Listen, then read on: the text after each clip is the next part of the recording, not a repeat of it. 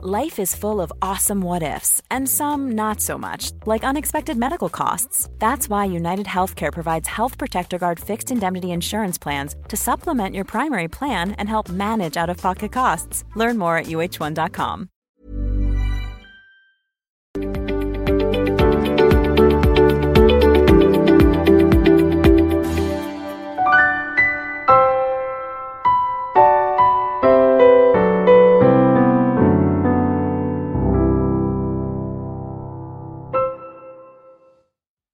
días a todos y muchas gracias al Instituto Juan de Mariana y muchas felicidades por organizar nuevamente eh, Liberación.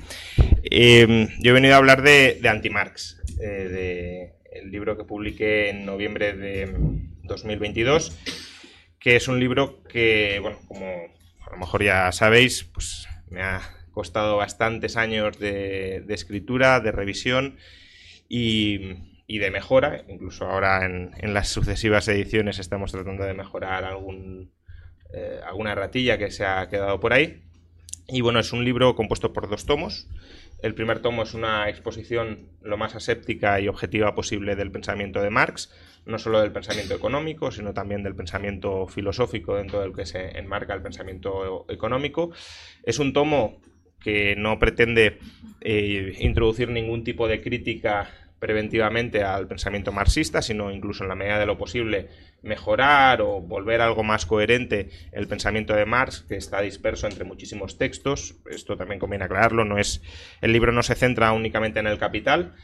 Eh, sí que pretendía que fuera así en un principio, sí que pretendía que el libro anti-Marx, bueno, aún no tenía título, claro, pero eh, que fuera una crítica específica a la teoría económica del capital, pero conforme fui escribiendo la crítica económica me di cuenta de que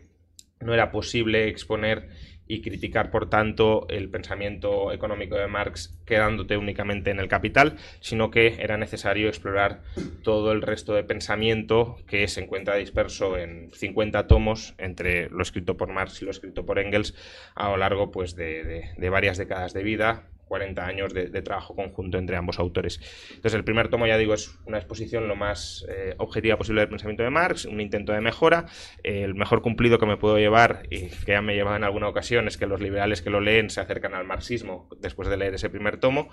Eh, no todos, por ejemplo, Paco no, fue así, eh, pero en términos generales hay una aproximación más amistosa hacia el pensamiento marxista, porque es verdad que eh, muchas veces tendemos a, criticar el marxismo con, hombres de paja que no reflejan adecuadamente lo que dijo Marx. eso no significa que lo que dijera Marx eh, fuera cierto o estuviera eh, acertado. De hecho, el segundo tomo pretende ser una, una, crítica tan devastadora como sea posible al pensamiento de Marx, fielmente expuesto en el primer tomo. Em, además es una crítica que está organizada a través de, muchas premisas, todas las cuales, es decir, intento en el segundo tomo sistematizar las, ideas clave de Marx o las aportaciones clave de Marx en, perspectiva de lógica y logística, que eso, bueno, para algunos marxistas es casi un anatema, porque la dialéctica al final trata de, superar esa, esa lógica logística. Pero bueno, dejando de lado esta cuestión metodológica, eh, la ventaja de exponerlo de manera así logística es que te permite mostrar qué premisas eh, pues son necesarias para que el pensamiento de Marx o las conclusiones a las que llega Marx, mejor dicho, sean correctas. Y lo que intento hacer es criticar todas y cada una de esas premisas, no, no, porque considere de entrada que deban estar equivocadas, sino simplemente porque tras el análisis, la reflexión, eh, de sobre las mismas, pues todas ellas están equivocadas y la ventaja es pues que eh, respecto a cada una de las ideas clave de Marx, pues la teoría del valor trabajo, la teoría de la explotación, la teoría del capital, la teoría de las clases sociales, la teoría de la tasa decreciente de ganancia, darse al libro, y, creo que estaría bien que lo intentaran eh, por, por, un mero diálogo intelectual, y no, no le basta con Mm, cargarse alguna de las premisas o de las críticas a las premisas que efectúo en el libro, sino que debería realmente criticarlas absolutamente todas y mostrar que todas ellas son, son incorrectas. Por lo tanto, bueno, es un. Creo que es un ejercicio em, pues interesante para quien esté eh, bueno, motivado a aprender algo sobre el pensamiento de Marx. Y solo para terminar, dado que en este foro pues, hay mucho pensador austríaco, eh, a, veces me han preguntado, varias veces de hecho, bueno, ¿en qué se distingue este libro del otro gran libro austríaco en contra del pensamiento de Marx, la conclusión del sistema marxiano de von Baber? Eh, bueno, ¿para qué has dedicado tanto tiempo si von Baber pues, ya se había cargado a Marx?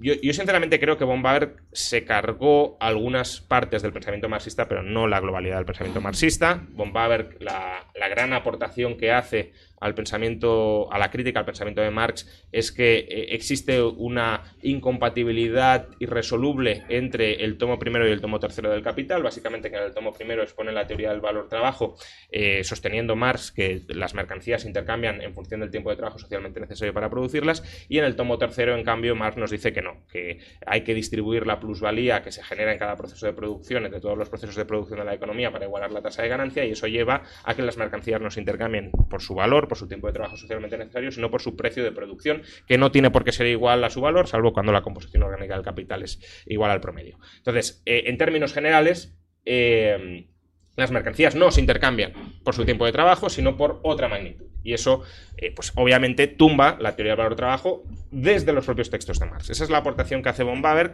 en la conclusión del sistema marxiano. Luego es verdad que en Capital e Interés, von, Baber también critica con bastante acierto la teoría de la explotación, por cuanto Marx no tiene en cuenta el precio del tiempo o el valor del tiempo, la preferencia temporal a la hora de explicar los intercambios entre bienes presentes y bienes futuros. y también hace algunas críticas auxiliares a la teoría del valor trabajo, eh, defendiendo la teoría del valor subjetivo. Sin embargo, creo que esa crítica eh, es una crítica que, por un lado, la crítica al problema de la transformación, desde que von Baber que escribió ese, eh, ese argumento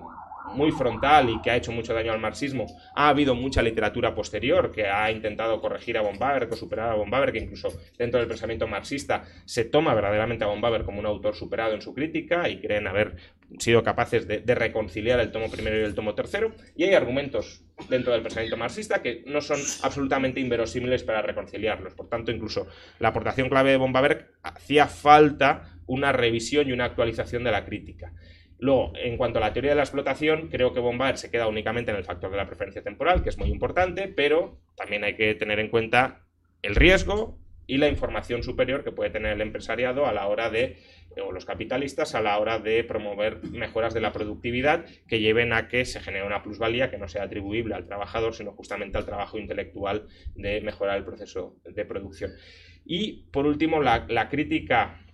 de von que la teoría del valor trabajo, la verdad me parece muy escasa. Eh, la teoría del valor trabajo, aunque nos pueda parecer algo absurdo de entrada, porque qué sentido tiene que las mercancías se intercambien en función de su tiempo de trabajo, parece absurdo. Una vez la estudia uno con más detenimiento, no es una teoría tan absurda, al final es una teoría que trasladada al modelo neoclásico convencional que todos estamos acostumbrados, lo único que te está diciendo es que si la curva de oferta de, de un bien es eh, perfectamente elástica y a largo plazo lo son, a largo plazo todos los factores productivos son eh, móviles y por tanto se puede incrementar eh, en principio la oferta de un bien a un coste marginal constante, pues entonces lo que te está diciendo la teoría del valor trabajo es que el precio viene determinado por el coste marginal, porque con independencia de cuál sea la demanda, la demanda únicamente determinará la cantidad producida, pero no determinará el precio de equilibrio. Eso lo puedes expresar en términos de teoría neoclásica y no es tan fácil o tan intuitivo refutar o, explicar por qué eso tiene que estar necesariamente mal en el largo plazo. En el corto plazo sí, pero en el corto plazo ni siquiera la teoría del valor trabajo tiene por qué ser aplicable para el marxismo.